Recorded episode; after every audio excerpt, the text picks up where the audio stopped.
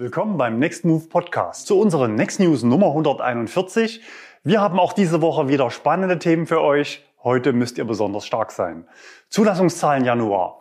Noch mehr Wallboxen, interessante Studie, Audi e-tron GT, Stromschlag an der Ladesäule, Ionic 5 erneut verschoben, Preissenkung Tesla Model 3, zu fett für Tesla, fiese BAFA-Falle, R-Königschau mit einem neuen Kandidaten und ultraschnelles Gratisladen.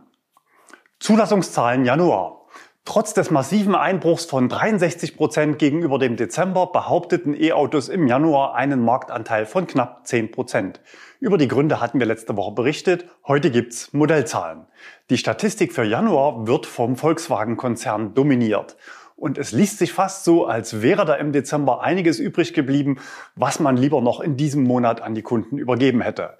Das hätte einiges an CO2-Strafen gespart, denn pro verkauften E-Auto dürften die Strafen um einen mittleren vierstelligen Betrag sinken. Platz 1, ID3 1799 Neuzulassungen. Platz 2 der E-Up, Platz 6 der E-Golf und ID4 Platz 18. Fasst man die baugleichen Drillinge auf Konzernebene zusammen, dann wäre man mit dem Kleinwagen sogar mit 15 Prozent auf Platz 1 gelandet. In Summe kommt die Marke VW auf 28%. Prozent. Zählt man VW, Audi, Skoda, Seat und Porsche noch mit dazu, ergäbe sich ein Marktanteil von 38%, Prozent, also 4 von 10 E-Autos im Januar. Renault Zoe hat es zum ersten Mal seit November 2019 nicht in die Top 3 geschafft und liegt nahezu gleich auf mit dem Hyundai Kona auf Platz 4 bzw. 5. Ansonsten ergibt sich jetzt insgesamt wieder ein etwas natürlicheres Bild, das nicht von kurzfristigen CO2-Lieferpeaks einzelner Hersteller geprägt ist, sondern so langsam auch die echte Nachfrage abbildet. Der E-Golf ist natürlich ein Auslaufmodell, der wird nun durchgereicht. Opel Corsa E etabliert sich in den Top 10. Auch bei uns kommen demnächst weitere Corsas in die Flotte. Model 3 nur 453, aber das ist nicht ungewöhnlich für den ersten Monat im Quartal. Nicht in die Top 20 geschafft haben es übrigens diese Modelle. Zum Vergleich jeweils nochmal die Dezemberzahl zur Erinnerung. Mazda MX-30 1509, Nissan Leaf 963, Mini Cooper 639, Jaguar I-Pace 577, Honda E 435 und Polestar 2 338. Mehr Wallboxen. Wir hatten Ende November hier auf dem Kanal ausführlich zum Start des KfW Wallbox Förderprogramms berichtet. 900 Euro Förderung winken pro Ladepunkt an privat genutzten Stellplätzen. Wir hatten eine hohe Nachfrage vorhergesagt und genau so ist es auch gekommen. Die 200 Millionen Euro aus dem Programm waren bereits im Januar aufgebraucht und der Topf war leer, beziehungsweise mit Anträgen für fast 240.000 Ladepunkte bereits überbucht. Jetzt wurde nochmal um 50 Prozent aufgestockt. Das heißt, es wurden weitere 100 Millionen Euro Fördergeld bereitgestellt. Natürlich wird auch das nicht lange reichen. Wenn ihr Interesse an einer Wallbox habt, dann schaut euch das Video nochmal an und stellt euren Antrag. Frauen und junge Menschen präferieren Elektroautos. Die Deutsche Energieagentur hat in einer repräsentativen Umfrage die Deutschen nach ihrer präferierten Antriebsart beim Neukauf gefragt. Unter heutigen Gegebenheiten würden sich 15 Prozent für ein reines E-Auto entscheiden und 15 Prozent für Wasserstoff. Das deckt sich fast mit den aktuellen Verkaufszahlen. Wir hatten es gerade gezeigt. Der Marktanteil im Dezember lag für E-Autos bei 14 Prozent. Im Januar waren es 10 Prozent. Wasserstoff steht allerdings noch bei circa 0 Prozent. Wenn der Kaufpreis derselbe wie bei einem klassischen Verbrenner wäre, würden sich sogar jeder Vierte für Wasserstoff entscheiden, dicht gefolgt von Elektro mit 23 Prozent. Das kommt vielen von euch sicher bekannt vor. Ich warte ja lieber auf Wasserstoff, hat sicher jeder von euch schon mal gehört. Interessantes Detail der Studie. Bei der Frage nach dem geeigneten Antrieb für den Klimaschutz zeigt sich eine deutliche Tendenz je nach Alter und Geschlecht. So sprechen sich Frauen und die Altersgruppe von 18 bis 29 Jahren deutlich häufiger für batterieelektrische Pkw aus. Männer sowie die Altersgruppe 45 bis 59 präferieren den Wasserstoffantrieb. Auch das können viele von euch sicher bestätigen. Die härtesten Verfechter der Brennstoffzelle sind Männer über 45. Aber die Physik lässt sich nicht biegen. Und diese Erkenntnis setzt sich immer schneller auch in der Breite der Bevölkerung durch. Während die Zustimmung zu Wasserstoff innerhalb eines Jahres um 9 Prozentpunkte eingebrochen ist, ist die Zustimmung für E-Autos um 6 Prozentpunkte gestiegen. Hybride sind ebenfalls um 5 Prozent gestiegen, aber diese Brücke wird unserer Ansicht nach sehr kurz. Der Blick in die Leitmärkte wie Norwegen oder die Niederlande zeigt das deutlich. Warum Wasserstoff weder heute noch in Zukunft eine energie- und damit kosteneffiziente Lösung für PKWs darstellt, verrät der Blick auf die Energiebilanz. Wasserstoff braucht heute mehr als doppelt so viel erneuerbaren Strom im Vergleich zur direkten Batterieladung. Noch katastrophaler ist die Bilanz von synthetischen Kraftstoffen. Diese brauchen drei bis viermal mehr Wind- und Solaranlagen im Vergleich zu batterieelektrischer Mobilität. Und damit die Elektrolyse diesen Effizienzwert erreicht und die Fixkosten nicht vollkommen aus dem Ruder laufen, müssten diese Anlagen 24-7 laufen, und zwar das ganze Jahr. Man kann also dafür keine Stromüberschüsse aus erneuerbaren Energien verwenden, wie zum Beispiel für E-Autos, sondern müsste zusätzliche Wind- und Solaranlagen für die Elektrolyse bauen. Bis 2050 werden alle Technologien Effizienzsteigerungen erfahren, aber es bleibt dabei, Wasserstoff ist der Champagner der Energiewende. Und so edle Tropfen muss man nicht für Individualmobilität verbraten, wenn es eine kostengünstige Alternative gibt. Wir werden sehr viel Wasserstoff brauchen für die Entkarbonisierung der Industrie sowie des Flug- und Schiffsverkehrs, weil er dort derzeit alternativlos erscheint.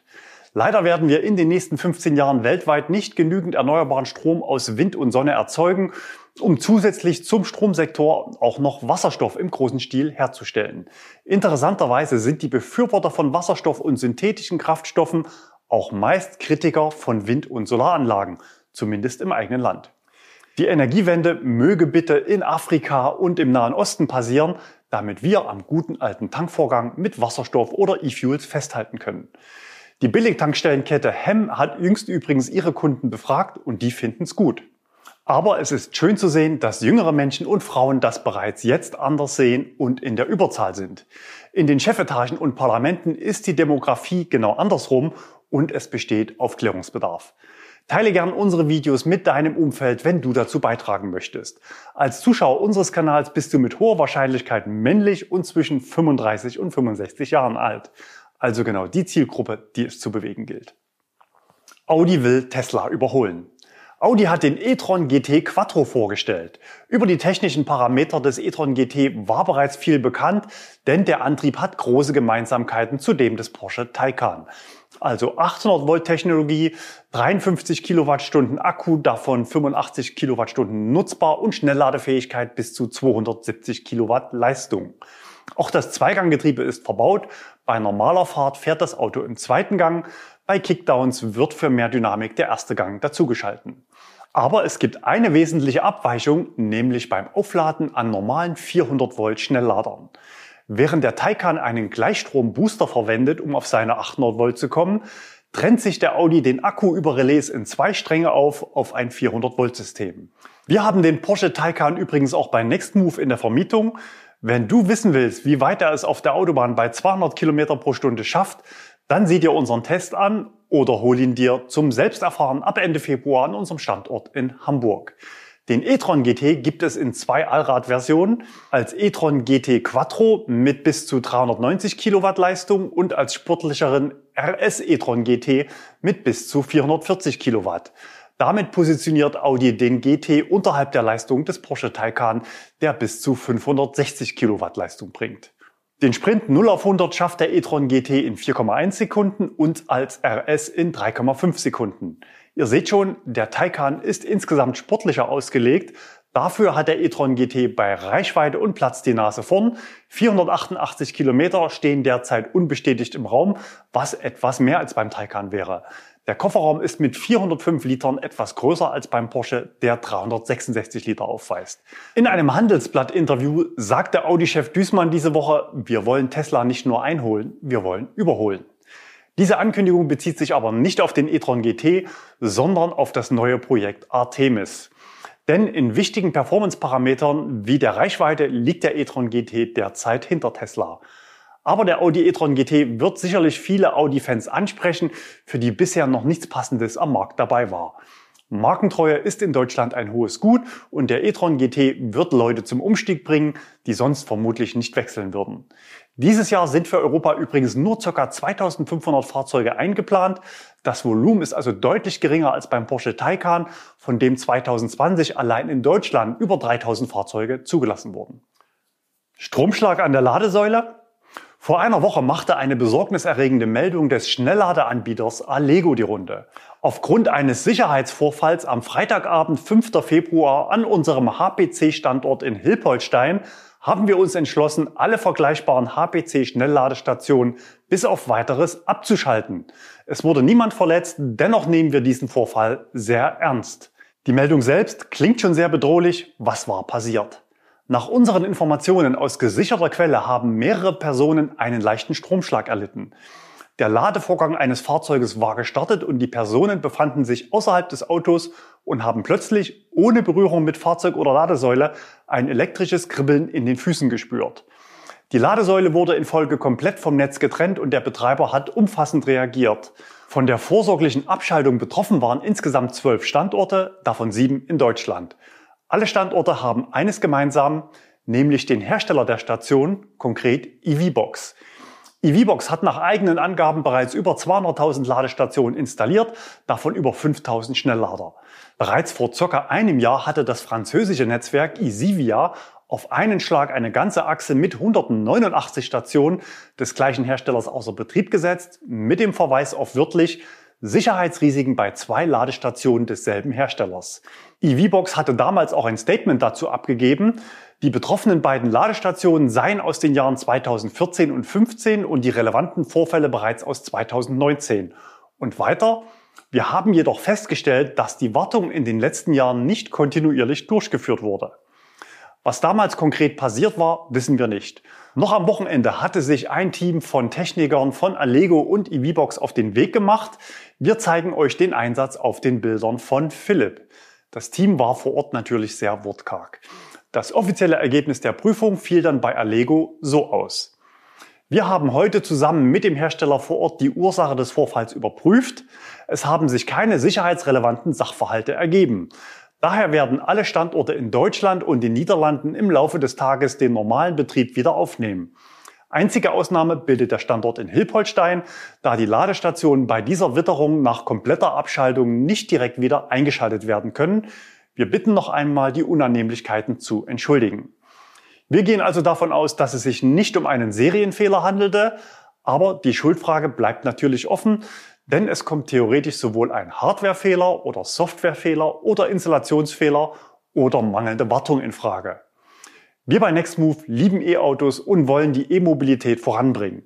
Sowohl hier auf YouTube als auch im echten Leben mit 400 E-Autos an 12 Standorten deutschlandweit zur Miete für euren persönlichen Härtetest im Alltag. Trotzdem packen wir hier auf dem Kanal auch die heißen Eisen an und machen uns damit nicht nur Freunde. Dabei wollen wir stets fair und ausgewogen den Dingen auf den Grund gehen. Wenn du glaubst, dass solche Transparenz wichtig ist, dann abonniere unseren Kanal, aktiviere die Glocke und teile unsere Videos mit Freunden. Ionic 5 kurz vor der Premiere, jetzt aber wirklich. Am 23. Februar soll das Auto in einer digitalen Weltpremiere enthüllt werden.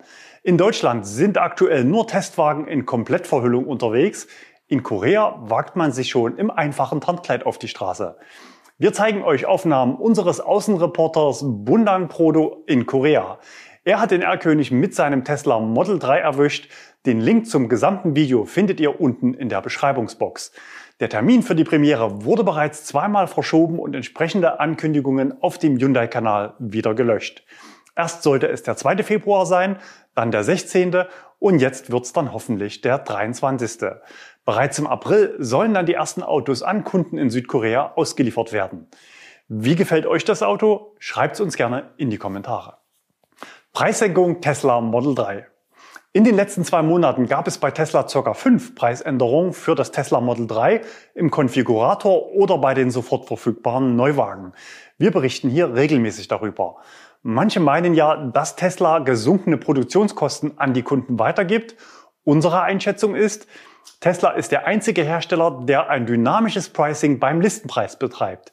Tesla bedient die wechselnde Nachfrage nicht über Stückzahlen in der Produktion, sondern über eine optimierte marktgerechte Bepreisung. Das Ziel ist, die Produktion permanent unter Volllast zu fahren und dabei keine Lagerbestände aufzubauen. Um das zu gewährleisten, gab es diese Woche den nächsten Schritt. Die Preisstruktur für die Autopilot-Option wurde angepasst. Der sogenannte einfache Autopilot für automatisches Lenken, Beschleunigen und Bremsen in der eigenen Fahrspur zählt seit fast zwei Jahren zur Basisausstattung im Tesla Model 3. Wer mehr wollte, zum Beispiel automatischen Spurwechsel, herbeirufen oder die Autopilot-Navigation, musste für die Freischaltung dieser Softwareoption im Paket meist ca. 7000 Euro extra zahlen. Jetzt hat Tesla dieses Paket gesplittet und diese Features kosten in Summe nur noch 3800 Euro extra. Lediglich die Funktionen Erkennen und Reagieren auf Ampeln und Stoppschilder und zukünftiges automatisches Fahren innerorts sind im verbesserten Autopilot noch nicht enthalten und für zusätzliche 3700 Euro konfigurierbar. Wir finden es gut, dass Tesla diesen Schritt geht. Mehr Umsatz bei gleichem Wareneinsatz und für die Kunden ist der finanzielle Schritt zu mehr Funktionalitäten nicht mehr so groß wie vorher. Zu fett für Tesla? Heute haben wir ein sensibles Thema. Wie viel darf ich wiegen, um ein Fahrzeug entsprechend der Herstellervorgabe zu benutzen? 80 Kilo, 120, 150, 200 Kilo? Gibt es da eine Grenze? Was ist, wenn etwas am Auto kaputt geht und der Hersteller meint, ich sei zu fett für seine Autos? Wer legt diese Grenze fest und wie erfahre ich als Kunde davon? Steht die im Katalog oder in der Bedienungsanleitung? Klar ist natürlich, dass die Insassen die zulässige Gesamtmasse des Fahrzeuges nicht überschreiten dürfen. Uns haben in der Vergangenheit immer mal wieder Zuschauer angeschrieben, deren Gewicht deutlich oberhalb des deutschen Durchschnitts liegt. Das ist natürlich ein Thema für alle Autohersteller. Aber uns haben bisher ausschließlich Tesla-Fahrer angeschrieben und es ging um wackelnde Sitze. Auch in unserer Flotte kennen wir das wiederkehrende Problem der wackelnden Sitze bei Tesla Model S und X.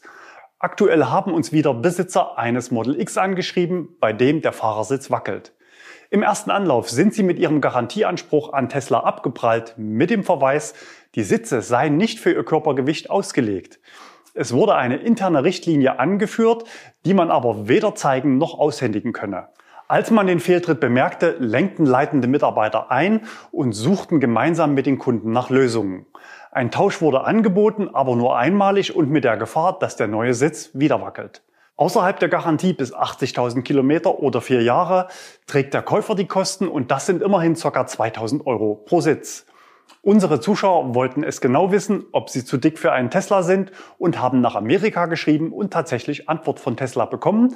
In der Mitteilung heißt es, es besteht die Möglichkeit, dass ein Austausch des Sitzes Ihre Situation verbessert, aber es gibt keine Garantie, dass dieser Fehler nicht wieder auftritt, da die Sitze für das 95. Perzentil, das sind etwa 123 Kilogramm, entwickelt und getestet wurden. Nicht geschrieben wurde, ob sich die 95%-Schwelle auf Europa oder die USA bezieht. In der Tesla-Bedienungsanleitung gibt es keine Hinweise. Dort wiegen die Menschen alle nur 68 Kilo, was natürlich nicht an Tesla liegt, sondern an standardisierten Werten. Ich habe im Internet gesucht und so gut wie nichts zum Thema gefunden. Deshalb habe ich zwei deutsche Hersteller von Sitzen, nämlich Recaro und König, angeschrieben, ob es Gewichtslimit oder entsprechende Empfehlungen gäbe, jedoch bis Redaktionsschluss keine Rückmeldung bekommen. Ein leitender Servicemitarbeiter einer großen Niederlassung eines deutschen Volumenherstellers sagte mir auf Nachfrage, dass man sehr wohl sehr viele schwergewichtige Kunden betreut, wackelnde Sitze aber die absolute Ausnahme sind. Daher fragen wir euch, wer von euch wiegt über 123 Kilo und hatte schon mal Probleme mit Sitzen oder anderen Baugruppen, die der Hersteller oder die Werkstatt auf das eigene Körpergewicht zurückgeführt hat? Dabei geht es uns explizit um alle Hersteller. Habt ihr Hinweise wie Datenblätter oder Bedienungsanleitungen von Sitzen oder Fahrzeugen, aus denen maximal zulässige Gewichte von Insassen hervorgehen? Dann schreibt uns an insider@nextmove.de oder packt den Link unten in die Kommentare. Möglicherweise gibt es ja tatsächlich technische Limits. Wir alle wissen, dass ein Performance-Tesla die Menschen mehr in die Sitze drückt als die Autos aus dem Massenmarkt. Aber als Kunde möchte ich doch gerne wissen, ob das Auto zu mir passt oder ob ich wegen meines Körpergewichts lieber ein anderes Auto fahren sollte. Bufferfalle. Wir haben schon häufiger über die großen und kleinen Fallstricke berichtet. Allein 2020 gab es mehrere Änderungen im Gesetz und obwohl eigentlich alles einfacher werden sollte, muss man manchmal ein echter Buffer-Profi sein, um ans Ziel zu kommen. Auch bei Nextmove werden immer wieder Anträge wegen Formfehlern in die zweite Schleife geschickt, bisher fast immer berechtigterweise. Aber heute geht es ums Ganze nämlich um 6000 Euro und ganz offenbar für Dutzende von privaten Antragstellern. Uns haben in den letzten vier Wochen einige Hilferufe von Zuschauern erreicht. Ein Formfehler bei der Antragstellung hat ihnen Ablehnungsbescheide eingehandelt. Noch schlimmer, Widerspruch oder Neuantrag ausgeschlossen. Der Fall zieht sich schon einige Zeit. Wir hatten uns der Sache angenommen und versucht, das Problem zunächst intern bei der BAFA zu platzieren und hatten der Behörde eine Lösung im Sinne der betroffenen Antragsteller vorgeschlagen. Zweck der Behörde ist es ja, Fördermittel auszureichen und nicht fallen zu stellen, um das Geld beisammen zu halten. Was war passiert? Einige Antragsteller waren so eifrig, dass sie den Antrag zu früh gestellt haben. Kurioserweise waren es fast alles Tesla Model 3 Kunden, denn dort ist offenbar die Vorfreude und Aufregung besonders groß. Früher war das auch so vorgesehen, dass der Antrag vor Zulassung gestellt werden konnte.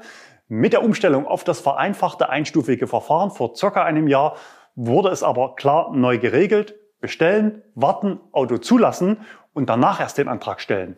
So steht es auch in den Merkblättern, aber dort steht eben recht viel Text. Wortgleich heißt es dazu in Gesetz und Merkblatt, genau zuhören, eine Antragstellung ist nur für Fahrzeuge möglich, deren Zulassung bereits erfolgt ist. Im Online-Portal konnte man aber lange Zeit trotzdem, also ohne Zulassung, einen Antrag stellen. Die Folge war ein Ablehnungsbescheid ohne die Möglichkeit für den Antragsteller seinen Fehler zu korrigieren. Wir haben das BAFA kontaktiert und eine andere Auslegung des Gesetzes nahegelegt, denn eine Behörde kann nur nach Gesetz entscheiden. Unsere Lesart. Die BAFA hätte diese Anträge gar nicht annehmen dürfen. Also schrieb ich am 23. Januar an die Behörde. Ohne Zulassung dürfte also kein Antrag gestellt werden. Ein Antrag, der gar nicht gestellt werden darf, kann nach meiner Rechtsauffassung auch nicht abgelehnt werden.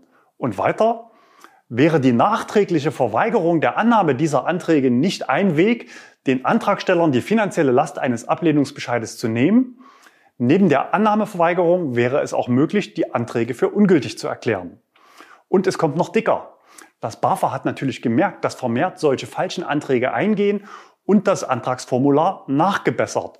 Stand heute sind solche Anträge nicht mehr möglich. Das Zulassungsdatum ist jetzt Pflichtfeld und muss in der Vergangenheit liegen. Die Antwort von BAFA an mich war zunächst ablehnend. Wurde ein Antrag noch vor der Zulassung gestellt, muss das BAFA diesen Antrag ablehnen. Auch besteht bei einem Widerspruch gegen den Ablehnungsbescheid keine Möglichkeit auf Abhilfe. Eine erneute Antragstellung desselben Fahrzeuges ist gemäß der Richtlinie ebenfalls nicht mehr möglich. Das BAFA hat daher aufgrund der rechtlichen Vorgaben in dieser Sache leider keinen Ermessensspielraum. Jetzt kommt offenbar doch Bewegung in die Sache. Freitag 10 Uhr erreichte mich die freudige Nachricht für alle Betroffenen. Im konkreten Fall der verfrühten Antragstellung hat das BAFA seine bisherige Verwaltungspraxis rückwirkend angepasst. Sämtliche bereits wegen verfrühter Antragstellung abgelehnten Vorgänge werden erneut geprüft und die Förderung für diese Vorgänge ausgezahlt, sofern keine weiteren Ablehnungsgründe vorliegen. Diese Kulanzregelung erstreckt sich auf alle Förderanträge, welche vor dem 1. Februar 2021 gestellt wurden. Die Botschaft an euch, nehmt euch Zeit, das Thema ist komplex, lest die Merkblätter und gleicht eure Unterlagen mit der Liste der förderfähigen Fahrzeuge ab, ob Modellbezeichnung und ganz wichtig auch der Basispreis übereinstimmen. Nach dem letzten Update sind übrigens 521 vollelektrische Modelle gelistet. Erlkönigschau. Wir starten mit einem Mercedes EQB, gesichtet von Moritz in Ostfildern. Und wir haben noch einen von Jörg, der ihn in Grenzachwühlen gesichtet hat. Laut Beschilderung der Ladesäule wird das Fahrzeug dort sogar schon im lokalen Carsharing eingesetzt. Ein Ioniq 5 ist diese Woche auch wieder dabei. Der Testwagen hatte es mit deutschem Kennzeichen sogar bis nach Wien geschafft und dort war er unserem Zuschauer Florian aufgefallen. Eine Premiere auf dem Kanal haben wir heute auch noch, nämlich der Konzernbruder des Ioniq 5, der Kia CV. Alexander hat ihn mit seinem Model 3 auf der Autobahn erwischt. Auffällig war neben der starken Verhüllung des Fahrzeuges auch die Kameraaußenspiegel, die jedoch augenscheinlich deutlich größer als beim Ioniq 5 sind. Wenn ihr solche Begegnungen habt, dann sendet uns die Bilder an insider@nextmove.de. Wenn die Autos am Schnelllader stehen, dann sendet bitte auch ein Foto vom Display der Ladesäule mit. Ultraschnelles Gratisladen. Dazu haben wir heute einen Tipp für euch. Und zwar geht das aktuell an fünf Standorten von Aral in Deutschland. Es handelt sich dabei um die fünf älteren Pilotstandorte in Schkeuditz, Wittenburg, Bochum, Dettelbach und Märklingen. Diese wurden 2019 errichtet und sind zu erkennen an den EVZ HPC Ladestationen. Allerdings gibt es für euch zwei Hürden zu überwinden. Die erste habt ihr gerade schon gehört, Aral plus EVZ. Die Technik an diesen Standorten hat sich offenbar nicht bewährt und ist nur mäßig zuverlässig. Das ist wohl auch der Grund, warum man dort kein Geld mehr fürs Ladeabenteuer nimmt. Und zweitens, Die Freischaltung funktioniert nur noch über eine Aktivierung per Link auf dem Smartphone. Die zugehörigen Links findet ihr unter dem Video in der Textbox. Also einfach unsere News mit Freunden teilen und dann unten auf den Link klicken. Dort stehen bei einigen Standorten auch gleich Hinweise, welche Lader noch in Betrieb sind. Was mit diesen alten Standorten passiert, ist nicht bekannt. Denkbar wäre eine Integration in das neue Aral Backend von Has2B oder ein Austausch der kompletten Hardware. Warum haben wir es mit aufgenommen? Gratislader im HPC-Bereich sind die absolute Ausnahme. Die jüngeren Aral-Standorte sind übrigens mit modernen Alpitronic Hyperchargern ausgerüstet und tragen den Namen Aral Puls. Das war's für heute mit unseren Next News. Wir sehen uns wieder nächste Woche. Bleibt gesund und fahrt elektrisch.